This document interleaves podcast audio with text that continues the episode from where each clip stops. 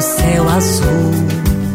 Ó oh, João Pessoa, tem mais beleza.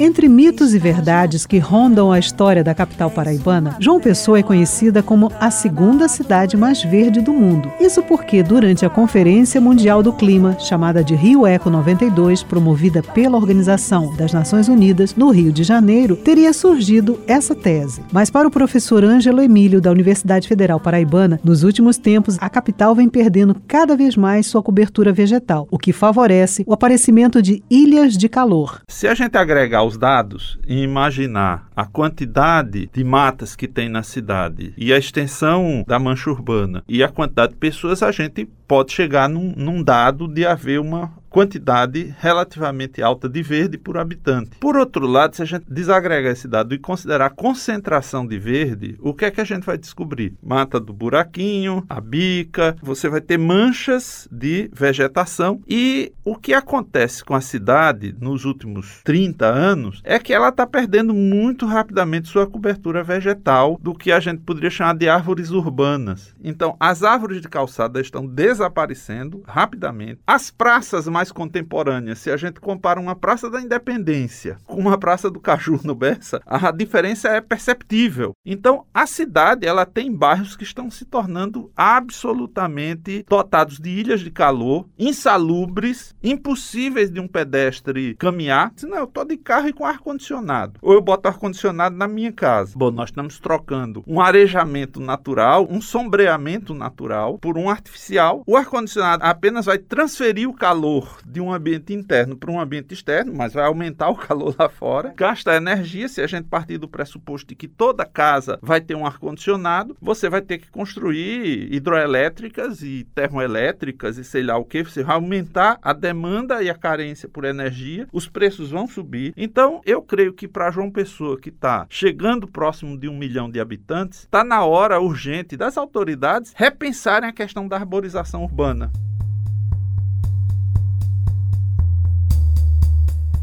Esse título, que a gente nunca teve a comprovação, é muito importante. Na verdade, isso começou no ano de 1992, quando teve a Eco 92 aqui no Brasil, e no final do ano teve aqui na Paraíba um fan tour né, de jornalistas, eram fanpress, jornalistas de vários veículos. Dentre os veículos que esteve aqui foi a revista Marie Claire,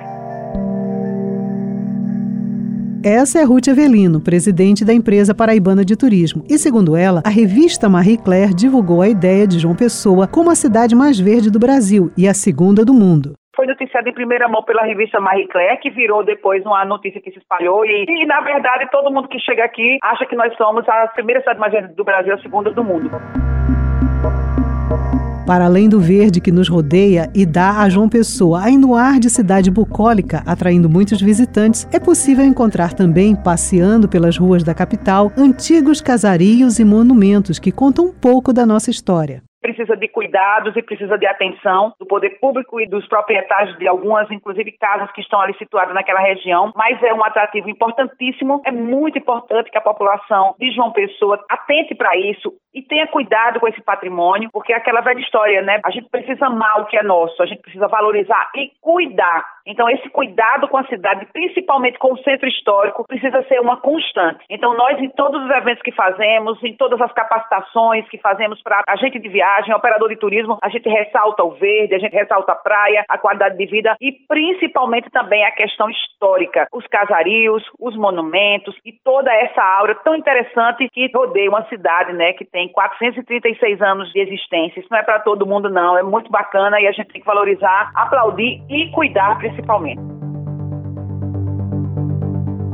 Mito ou verdade, cabe à Prefeitura Municipal de João Pessoa e seus parceiros a manutenção e preservação do nosso verde. Afinal de contas, o desmatamento é mesmo uma realidade. O desmatamento é uma realidade em todas as cidades do Brasil. Quando a gente fala em desmatamento, muitas vezes a gente só lembra da Amazônia, mas as áreas de preservação, cada vez elas estão sendo ocupadas, muitas vezes com alegação de habitação, mas é preciso uma fiscalização, um rigor. E isso nós estamos fazendo junto com a SUDEMA, junto com a Polícia Ambiental, os órgãos de controle, o Ministério Público, adotando todas as providências para recompor e reflorestar essas áreas.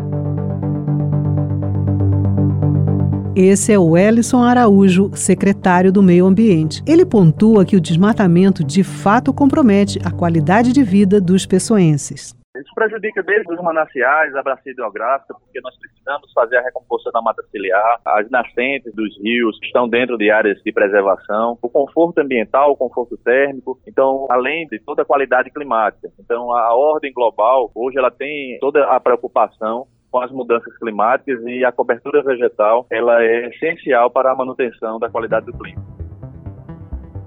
Vale lembrar que a preservação do meio ambiente não é apenas responsabilidade do poder público, mas de cada um de nós. Com trabalhos técnicos de Talita França, produção de Tamires Máximo, gerente de jornalismo Marcos Tomás, Bete Menezes para a Rádio Tabajara, uma emissora da EPC, Empresa Paraibana de Comunicação.